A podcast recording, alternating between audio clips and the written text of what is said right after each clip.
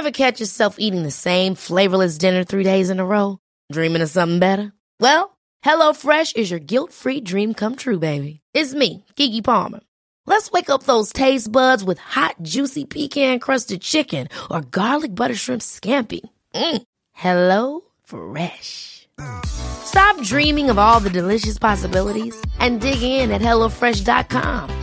Let's get this dinner party started. Here's a cool fact a crocodile can't stick out its tongue. Another cool fact you can get short term health insurance for a month or just under a year in some states.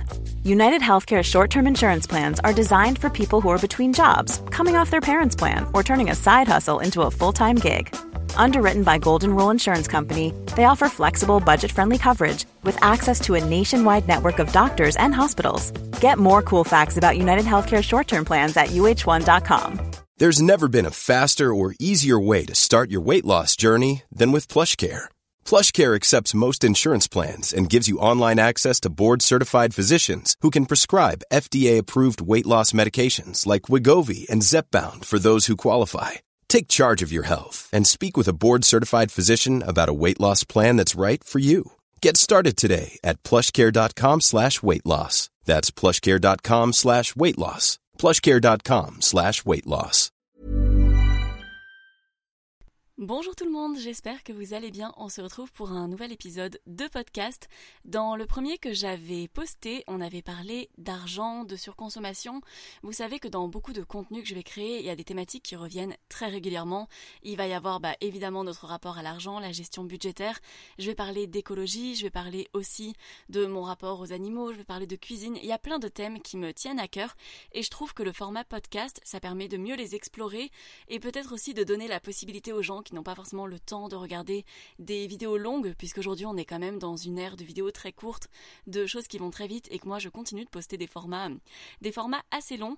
Le podcast, je trouve que ça donne la possibilité d'écouter un petit peu pendant qu'on se balade, pendant qu'on fait nos tâches ménagères, et c'est vraiment ce que, ce que j'adore avec ce format, c'est que ça peut s'écouter en plusieurs fois, ça peut être vraiment pratique, donc c'est ce que j'avais envie de faire aujourd'hui. Et dans le thème du jour, nous allons parler de mon rapport à l'écologie.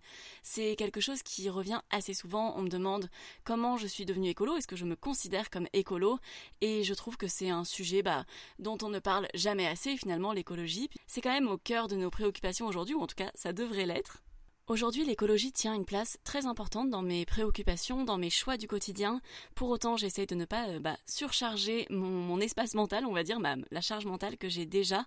Et du coup, j'avais envie de, parler un petit peu de tout ça, comment j'en suis venue à là où j'en suis aujourd'hui. Bien entendu, ça n'engage que moi. Ce que je vais dire, c'est mon parcours, c'est pas un tuto, c'est pas ce que les autres devraient faire. C'est simplement comment moi j'en suis arrivée aujourd'hui à, euh, la consommation que j'ai euh, actuellement. Par rapport à la manière dont j'ai grandi, est-ce que j'ai évolué dans un foyer écologique par exemple, euh, bah ça va être assez nuancé comme euh, comme dans beaucoup de situations. C'est comme pour le rapport à l'argent, il va y avoir une part euh, part et une part d'acquis, on va dire, puisque j'avais quand même dans avec mes parents des règles d'éducation qui, poussaient quand même à respecter la nature. Par exemple, bah on m'a très vite appris à ramasser mes déchets, à ne pas gaspiller l'eau quand je me lavais les dents, à ne pas prendre des douches trop longues, etc.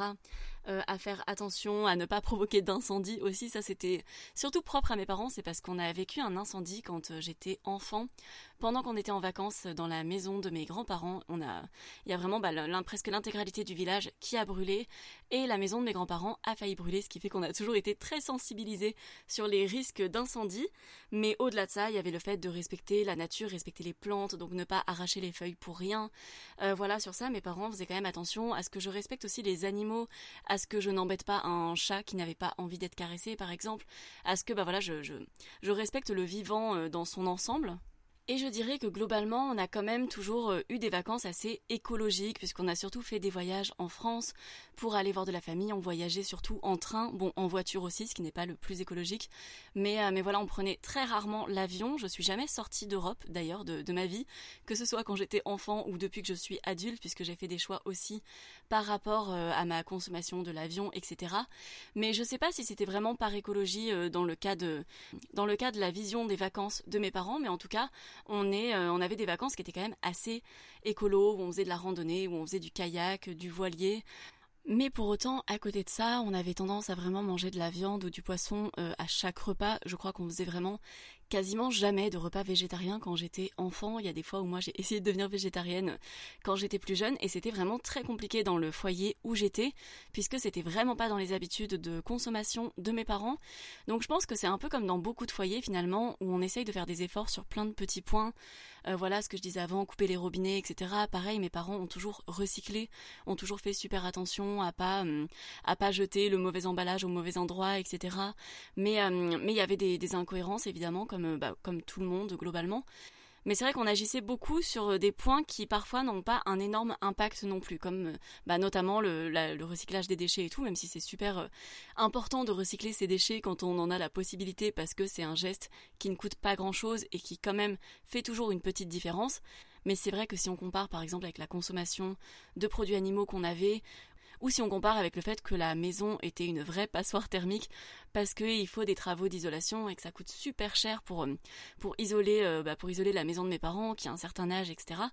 Bah, c'est vrai qu'ils avaient des factures euh, d'électricité qui étaient assez élevées, donc c'est comme pour tout le, c'est comme pour beaucoup de monde, ils faisaient des efforts, on faisait des efforts puisque en tant qu'enfant dans le foyer, j'étais inclus dans les efforts qu'on avait à faire, mais pour autant, on n'était pas parfaitement écolo. Donc je dirais que mon éducation a eu un rôle quand même qui a joué dans le fait que j'avais envie de respecter le vivant. Ça a clairement joué un rôle dans ma manière de concevoir et de considérer les animaux au moment où j'ai décidé de devenir végane un peu plus tard, par rapport aux animaux de compagnie qu'on a pu avoir, par rapport aux relations que, mes parents m'ont données aux animaux, au fait de les respecter, etc. Euh, mais je pense qu'il y a une grande part qui est venue d'autres choses que je vais aborder un peu plus tard dans cet épisode. Et donc en 2016, donc il y a un peu plus de 7 ans au moment où j'enregistre cet épisode, après avoir vu un reportage qui parlait d'exploitation animale, ça parlait vraiment de l'exploitation animale dans sa globalité, dans vraiment toutes les phases qu'il pouvait y avoir, que ce soit à travers la consommation de viande, de lait, de cuir, de fourrure, les cosmétiques testés sur les animaux, etc.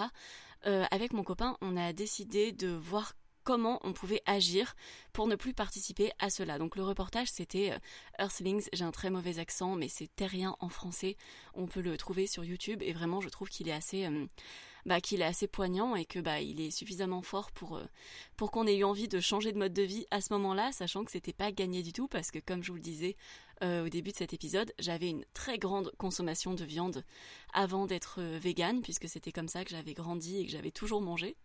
Et donc c'est comme ça que le véganisme est entré dans notre mode de vie, puisque c'est ce qu'on a trouvé de plus cohérent avec le fait de ne plus vouloir participer à, bah, à tout ça. Et en fait on n'avait pas vraiment de notion d'écologie à ce moment-là, c'était vraiment juste comment agir pour les animaux. Euh, et, j'ai parlé de ce changement dans notre vie qui était important, j'en ai parlé à mon entourage, j'en ai parlé sur Instagram aussi où je postais déjà des recettes, donc pour expliquer pourquoi mes, mes recettes allaient devenir euh, végétales. Et en fait, il s'est produit quelque chose que j'avais pas du tout anticipé dans les effets secondaires euh, du véganisme, c'est que d'un coup, on s'est mis à pointer plein de choses de mon mode de vie ou du mode de vie de mon copain, mais notamment le mien puisque j'étais la personne la plus la plus exposée à travers les réseaux sociaux, etc. Et du coup, quand j'ai commencé à parler du fait que j'avais plus envie de consommer tel ou tel aliment, l'impact que ça avait sur les animaux, et, euh, et j'en parlais pas spécialement aux gens, c'est juste que si on me demandait pourquoi je mangeais pas de tel aliment, j'expliquais pourquoi. On venait tout de suite pointer du doigt tout ce que tout ce que j'avais dans mon mode de vie, que finalement j'avais toujours fait jusqu'à présent et qui apparemment n'avait jamais posé problème, mais d'un coup on me reprochait d'avoir un smartphone ou d'acheter euh, un tofu qui avait un emballage, où on me disait mais là par exemple pour venir euh, à cette fête de famille, t'es venu en voiture avec tes parents et la voiture ça pollue donc c'est encore pire que de manger de la viande, etc. Ou euh, l'impact du soja, de l'avocat, est-ce que ça t'y a pensé au fait que ça pollue? Et en fait, toutes ces choses que finalement tout le monde fait, parce que avoir un smartphone, acheter des choses emballées, prendre la voiture pour aller à des fêtes de famille, ou, euh, ou consommer des, choses exotiques, sachant que bon pour le soja, on y reviendra, mais c'est pas ce qui pollue le plus, clairement, en tout cas pas le soja qui est à destination de la, consommation humaine. Mais d'un coup, on pointait plein de choses du doigt, et ça a vraiment provoqué quelque chose chez moi qui n'était pas la meilleure manière, je pense, d'entrer dans l'écologie, mais c'était une espèce de recherche de perfection pour ne pas pouvoir être critiqué sur ça.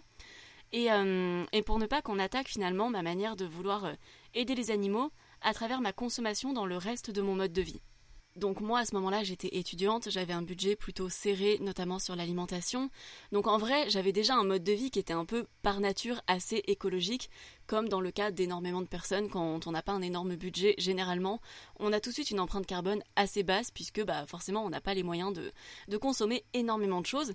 Mais je me suis mise à faire encore plus d'efforts, à essayer de manger 100% local, à essayer d'acheter 100% en vrac pour ne pas avoir d'emballage, le tout avec un budget serré et avec le fait que finalement devenir vegan, c'est pas si contraignant que ça si on se met pas toutes ces contraintes derrière. Et là, ça rendait les choses parfois compliquées puisque sur le papier, c'est assez simple. On dit bah il suffit de pas faire ci, pas faire ça, et voilà. Mais dans la vraie vie, il y a des moments où on est avec des gens et où c'est pas pratique et où on peut pas trouver quelque chose de local en vrac. On va essayer de trouver la meilleure option, de trouver le meilleur compromis. Si par exemple, je sais pas, on est avec des amis, ils ont décidé d'aller manger des pizzas, jambon fromage quelque part, et que la seule option qu'on trouve, nous, ça va être un endroit où il y a des, des burritos par exemple avec euh, du riz, euh, des haricots rouges et du guacamole ben on va pas commencer à chipoter sur l'origine de l'avocat ou s'assurer que le riz soit bien de Camargue ou je ne sais quoi. Et parce qu'en fait personne ne fait ça et c'est pas parce qu'on a décidé de bien agir sur un point qu'on est obligé d'agir sur absolument tous les points et de prendre la responsabilité de tout ce qui se passe dans, le monde euh, à intégrer dans, dans son burrito et à essayer de faire le meilleur choix possible. Et en fait, le pire dans tout ça, c'est que plus on fait d'efforts, plus la moindre chose qui n'est pas parfaite dans notre quotidien va être pointée du doigt. Et je pense que finalement c'est assez humain puisqu'on recherche une certaine cohérence chez les autres. Et on essaye aussi de se rassurer en disant bah voilà cette personne elle a beau faire beaucoup beaucoup d'efforts, là sur ça elle n'est pas parfaite et je vais lui reprocher. Et donc je pense qu'il y avait de ça qui jouait aussi dedans. Et euh, surtout qu'au bout d'un moment c'est pas sain d'essayer de tout faire absolument parfaitement, le tout en plus en ayant une contrainte budgétaire qu'on avait à ce moment-là. De mon côté, à ce moment-là, je commence à me renseigner aussi sur les ordres de grandeur qui sont super importants finalement quand on s'intéresse à l'écologie, puisque c'est bien de voir là où on peut mettre finalement un minimum d'efforts et avoir le plus de résultats possible, ou alors parfois des endroits où on va mettre beaucoup d'efforts pour avoir beaucoup de résultats, mais éviter euh, les moments où on fait énormément d'efforts pour très peu de résultats. Et pour moi, ça c'était le cas par exemple du zéro déchet. Euh, c'est vrai que évidemment aujourd'hui, je vais pas m'amuser à créer des déchets pour rien. Si j'ai la possibilité de, de ne pas créer un déchet, bah bien sûr, je vais la choisir. Il y a une phrase que je trouve plutôt bien qui est le meilleur déchet, c'est celui qui n'existe pas. Et ça s'applique en fait, mais c'est juste que en termes d'échelle, finalement, si on a le choix entre un produit très polluant mais pas emballé et un produit qui est très peu polluant et qui est une bonne alternative à l'objet euh, polluant mais qu'on peut le trouver en version emballée uniquement, bah on peut se diriger vers cet objet et ce sera quand même un meilleur choix en fait, si à la base mon intérêt pour l'écologie c'était vraiment créé à travers le véganisme et finalement à travers cette pression sociale, de mon côté, je commençais à me renseigner aussi parce que j'avançais dans, dans le fait de devenir une adulte, que bah passer 20 ans, c'est le moment où généralement on a tendance à s'intéresser à plein de choses aussi, à se créer des, des opinions et voilà, c'est comme ça qu'on avance aussi. Je me renseignais sur le réchauffement climatique, sur l'impact que ça avait bah, sur tous les animaux, c'est-à-dire les animaux non humains et les humains. Et c'est ainsi que progressivement et heureusement pour ma charge mentale, j'ai décidé de modifier mon mode de vie en conservant les choses les plus importantes pour moi et en gardant en tête toutes ces histoires d'ordre de grandeur. Je vous recommande d'ailleurs, si vous avez l'occasion de le faire, que ce soit à titre individuel ou avec votre entreprise, de participer à la fresque du climat. C'est vraiment très intéressant pour en apprendre plus sur le réchauffement climatique parce que parfois on s'y connaît pas mal sur tous les gestes que l'on peut mettre en place, etc. Mais on n'a pas forcément tendance à voir comment le réchauffement climatique peut affecter nos vies et comment notre vie peut affecter le, réchauffement climatique et les gestes que l'on va faire au quotidien, euh, les choix qu'on va faire, etc. Donc je trouve que ça peut être super intéressant. Surtout qu'il y a des choses, il y a tellement d'étapes en fait dans le réchauffement climatique que parfois il y a des choses qui paraissent totalement illogiques et c'est là que énormément de, propos euh, bah, qui vont finalement nier le réchauffement climatique peuvent, euh, peuvent apparaître. On a l'impression que c'est très minoritaire en France, mais pas tant que ça. Moi je le vois quand même beaucoup dans mes commentaires, donc bien sûr c'est biaisé parce que bah, je le vois à l'échelle de mes commentaires, mais je vois très souvent revenir bah, des personnes qui vont me dire que par exemple le réchauffement climatique a toujours eu lieu, que c'est naturel, etc. Et en fait, ce qui est, hum, bah, piégeux dans ce genre de propos, c'est qu'il y a une part de vérité, mais pour autant, ça ne veut pas dire que le dérèglement climatique qu'on a actuellement est normal. Donc vraiment, je vous recommande de vous intéresser à la fresque du climat. C'est euh, extrêmement enrichissant et ça peut permettre justement de savoir comment répondre à ce... Ever catch yourself eating the same flavorless dinner three days in a row? Dreaming of something better? Well, HelloFresh is your guilt-free dream come true, baby. It's me, Kiki Palmer. Let's wake up those taste buds with hot, juicy pecan crusted chicken or garlic butter shrimp scampi. Mm. Hello Fresh. Stop dreaming of all the delicious possibilities and dig in at HelloFresh.com. Let's get this dinner party started. I'm Sandra, and I'm just the professional your small business was looking for. But you didn't hire me because you didn't use LinkedIn jobs. LinkedIn has professionals you can't find anywhere else, including those who aren't actively looking for a new job but might be open to the perfect role, like me. In a given month, over 70% of LinkedIn users don't visit other leading job sites. So if you're not looking on LinkedIn, you'll miss out on great candidates like Sandra. Start hiring professionals like a professional. Post your free job on linkedin.com/people slash people today. À ce type d'a- d'affirmation. Donc vous vous en doutez, si vous connaissez ma chaîne YouTube, j'ai bien évidemment conservé le mode alimentaire que j'avais, donc le véganisme, qui s'avère être le moins polluant, mais même si ça n'avait pas été le cas, c'est incontestablement le seul qui n'envoie pas d'animaux à l'abattoir. Donc au-delà de ça, il y avait, bah, il fallait qu'il y ait une convergence entre mes différentes, euh, mes différentes convictions. Et parfois quelque chose peut être plus polluant mais plus éthique, et dans ce cas-là, je me dirigerai vers ça. Par exemple, entre des noix de cajou décortiquées à la main par des personnes qui vont littéralement abîmer leur santé pour décortiquer les noix de cajou, parce qu'il y a une, un espèce d'acide ou je ne sais pas exactement ce qu'il y a, mais quand on les, quand on les décortique à la main, c'est vraiment très très mauvais pour la peau et ça donne énormément de maladies, etc. Il vaut mieux que ce soit fait mécaniquement, même si potentiellement peut-être que ça pollue plus, je n'en sais rien. Mais euh, même dans l'option où ça pollue plus, bah, il vaut mieux épargner la santé des gens que de, que de polluer moins finalement. Il faut toujours prendre en compte différents, différents facteurs. Mais en tout cas, dans l'alimentation végétale, l'avantage que ça avait, c'est que ça me permettait d'épargner les animaux du mieux que je pouvais. En tout cas, de, le véganisme, c'est vraiment de faire euh, le mieux qu'on peut. Ça ne veut pas dire que c'est parfait, comme, comme dans beaucoup de choses dont je parle. Mais au-delà de ça, ça permettait aussi bah, d'être euh, moins polluant. Donc ça, c'est, on va dire que c'est un combo gagnant. Et ensuite, j'ai mis en place des efforts dans mon quotidien qui étaient possibles, réellement efficaces et qui pouvaient coïncider avec ma charge mentale actuelle, mon épanouissement, etc.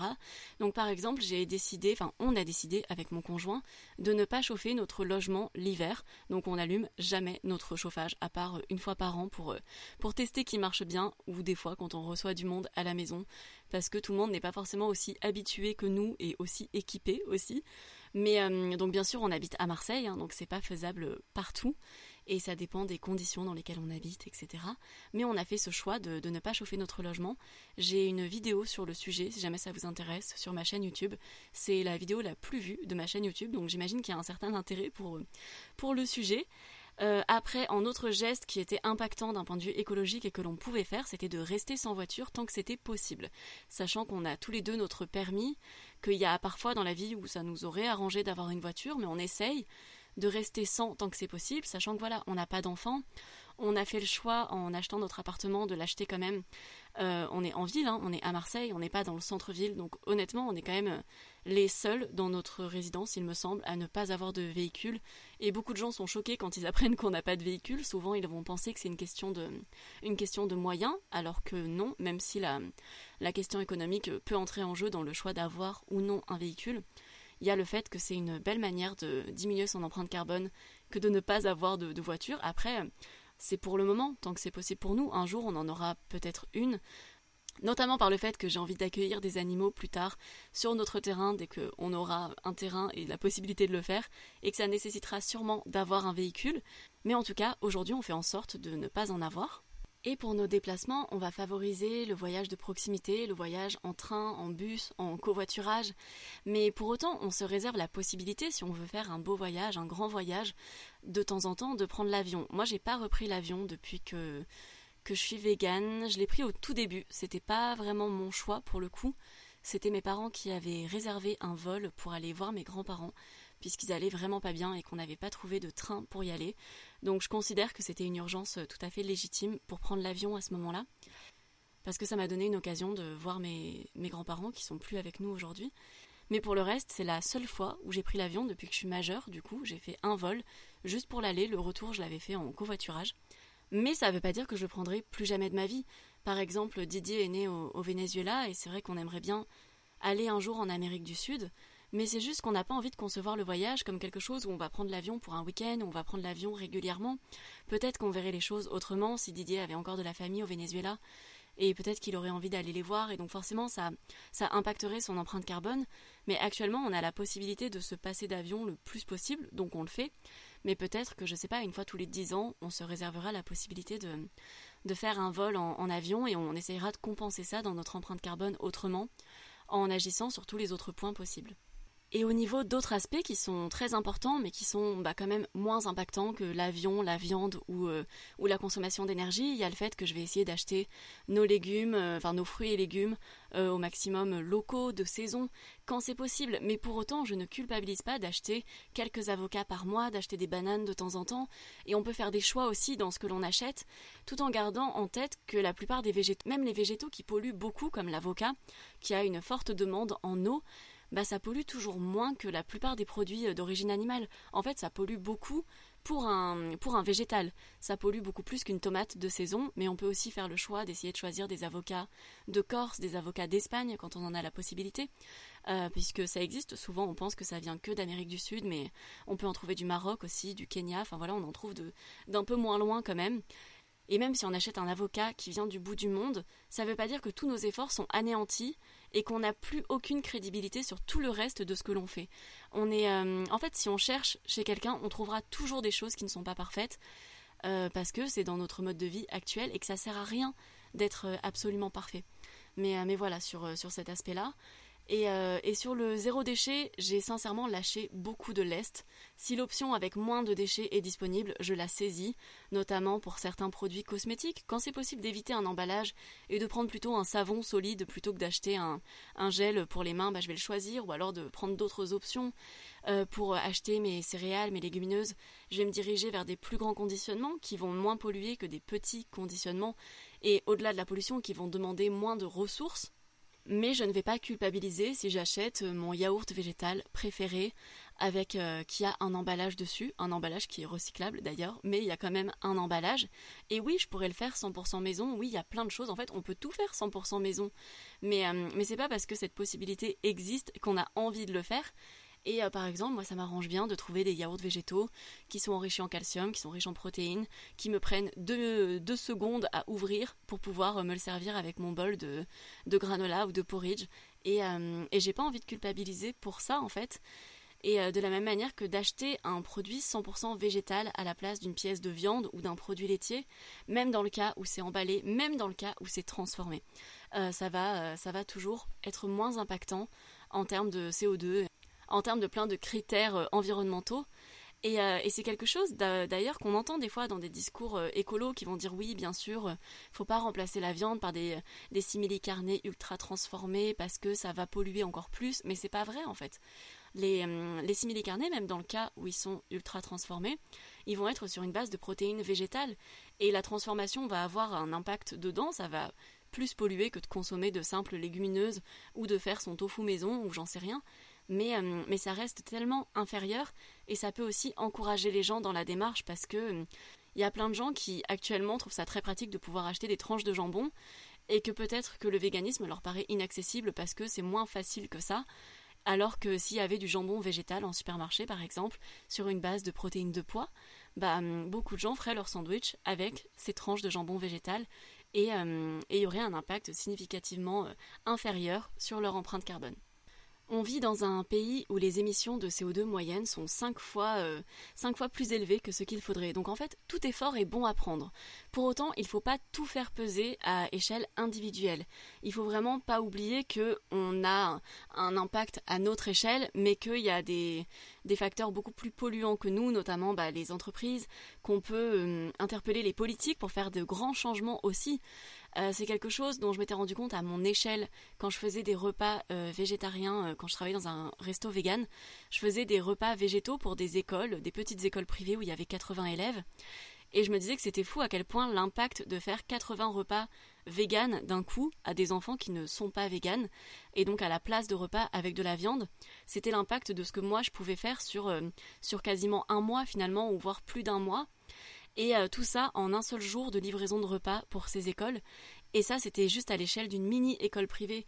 Donc quand on peut interpeller les entreprises pour avoir de vrais changements, si on peut si on peut demander des options végétales au sein de son université ou de son entreprise, mais on peut aussi essayer de convaincre son entreprise de ne plus nous, nous prendre de billets d'avion pour aller à une conférence et décider de et d'essayer de trouver un moyen plus écologique pour s'y rendre, que ce soit le train ou que ce soit le fait d'y participer à distance. Enfin voilà, il y a, y a plein de choses qu'on peut mettre en place qui ont beaucoup plus d'impact que ce que l'on peut faire nous-mêmes.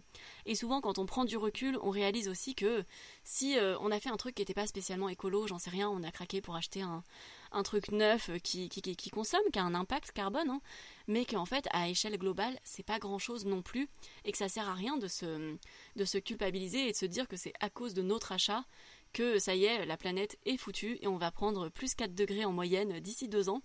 C'est, euh, c'est pas lié uniquement à ce que l'on fait nous-mêmes. Donc là où j'en suis aujourd'hui, je dirais que je fais simplement du mieux que je peux, que j'ai mis pas mal de choses en place qui me rendent un quotidien plus écologique, plus facile, on va dire, puisque j'ai pris des habitudes. Et que euh, voilà c'est c'est facile aussi pour moi parce que je suis accompagnée de quelqu'un qui a les mêmes convictions que moi. Donc c'est sûr que c'est plus simple que si j'étais avec quelqu'un qui a des convictions assez opposées aux miennes sur la cause animale, sur l'environnement. Bien sûr, il y avait un grand biais où j'ai beaucoup parlé de, véganisme dans cet épisode, mais c'est simplement parce que, comme je vous le disais au début de, de cet épisode de podcast, bah, je parle de mon parcours et que moi, c'est à travers ça que j'ai été amenée vers l'écologie. Parfois, on peut y être amené par, euh, par plein d'autres choses. Il y a plein d'autres choses qui peuvent nous motiver. Parfois, quand euh, les gens ont un enfant, ça va énormément les motiver à mettre en place des, des initiatives écologiques. Mais il y a plein de facteurs qui peuvent être possibles N'hésitez pas à venir en discuter avec moi sur Instagram d'ailleurs en, message privé, puisque j'adore le, format du podcast, je le découvre, mais c'est vrai que pour l'instant, on ne peut pas tellement discuter en commentaire. Peut-être que c'est la particularité qu'il y a aussi avec le podcast, c'est peut-être un, c'est peut-être un média un peu plus euh, un peu plus reposant, on va dire, sur ça, puisque c'est moins dans l'interaction immédiate avec tout le monde. Mais, euh, mais en tout cas, moi j'aime bien discuter des choses, donc euh, n'hésitez pas à venir m'en parler sur Instagram. J'essaye de répondre le plus possible aux gens. C'est Muret Noisette également, mon pseudo, tout comme euh, sur YouTube. Et en conclusion de cet épisode, je dirais que ce qui est bien avec l'écologie, c'est vraiment d'essayer de faire du mieux qu'on peut. S'il y a quelque chose qu'on peut vraiment pas faire, bah c'est pas grave, on peut agir sur d'autres points. Et si les autres trouvent qu'on n'est pas cohérent, bah en fait c'est pas grave, on ne doit rien à personne. Et je pense que c'est bien d'encourager les autres, de donner, de, de montrer l'exemple aussi. Je pense qu'il y a quand même une grande part euh, d'importance dans le fait euh, d'essayer soi-même avant d'exiger des autres. Et, euh, et, vraiment de ne pas se pointer du doigt mutuellement pour des broutilles, parce que c'est démoralisant, c'est décourageant et c'est même contre-productif de toujours chercher ce qui ne va pas chez les autres au lieu de se remettre en question soi-même et de, et de dévaloriser les efforts des autres. Je trouve que c'est, c'est vraiment mieux de, de, voir le positif et d'essayer de, bah, de se battre collectivement pour que les choses aillent mieux plutôt que de s'embêter mutuellement. Si cet épisode vous a plu, n'hésitez pas à me mettre 5 étoiles sur euh, l'application sur laquelle vous écoutez ce podcast. S'il y a la possibilité de laisser un commentaire, n'hésitez pas. Je suis contente d'avoir pu aborder ce deuxième thème dans cet épisode qui me tenait à cœur et que finalement j'avais pas tellement développé sur YouTube jusqu'à présent. Je trouve qu'il y a vraiment différents horizons qui s'ouvrent avec le podcast de sujets qu'on peut aborder. Et, euh, je trouve que c'est vraiment, bah, c'est vraiment sympa. En tout cas, je me plais beaucoup dans cet exercice. D'ailleurs, on s'est rendu compte que dans le premier épisode, ce qui avait fait un petit peu de bruit derrière, c'est qu'on avait oublié de fermer une fenêtre et qu'on entendait les cigales. Et voilà, ça faisait un vrai bruit derrière. J'espère que le son sera plus correct dans cet épisode. En tout cas, je cherche à m'améliorer euh, bah, petit à petit et j'espère que ce sera de mieux en mieux. Je vous fais en tout cas de gros bisous et je vous dis à très bientôt. Ciao ciao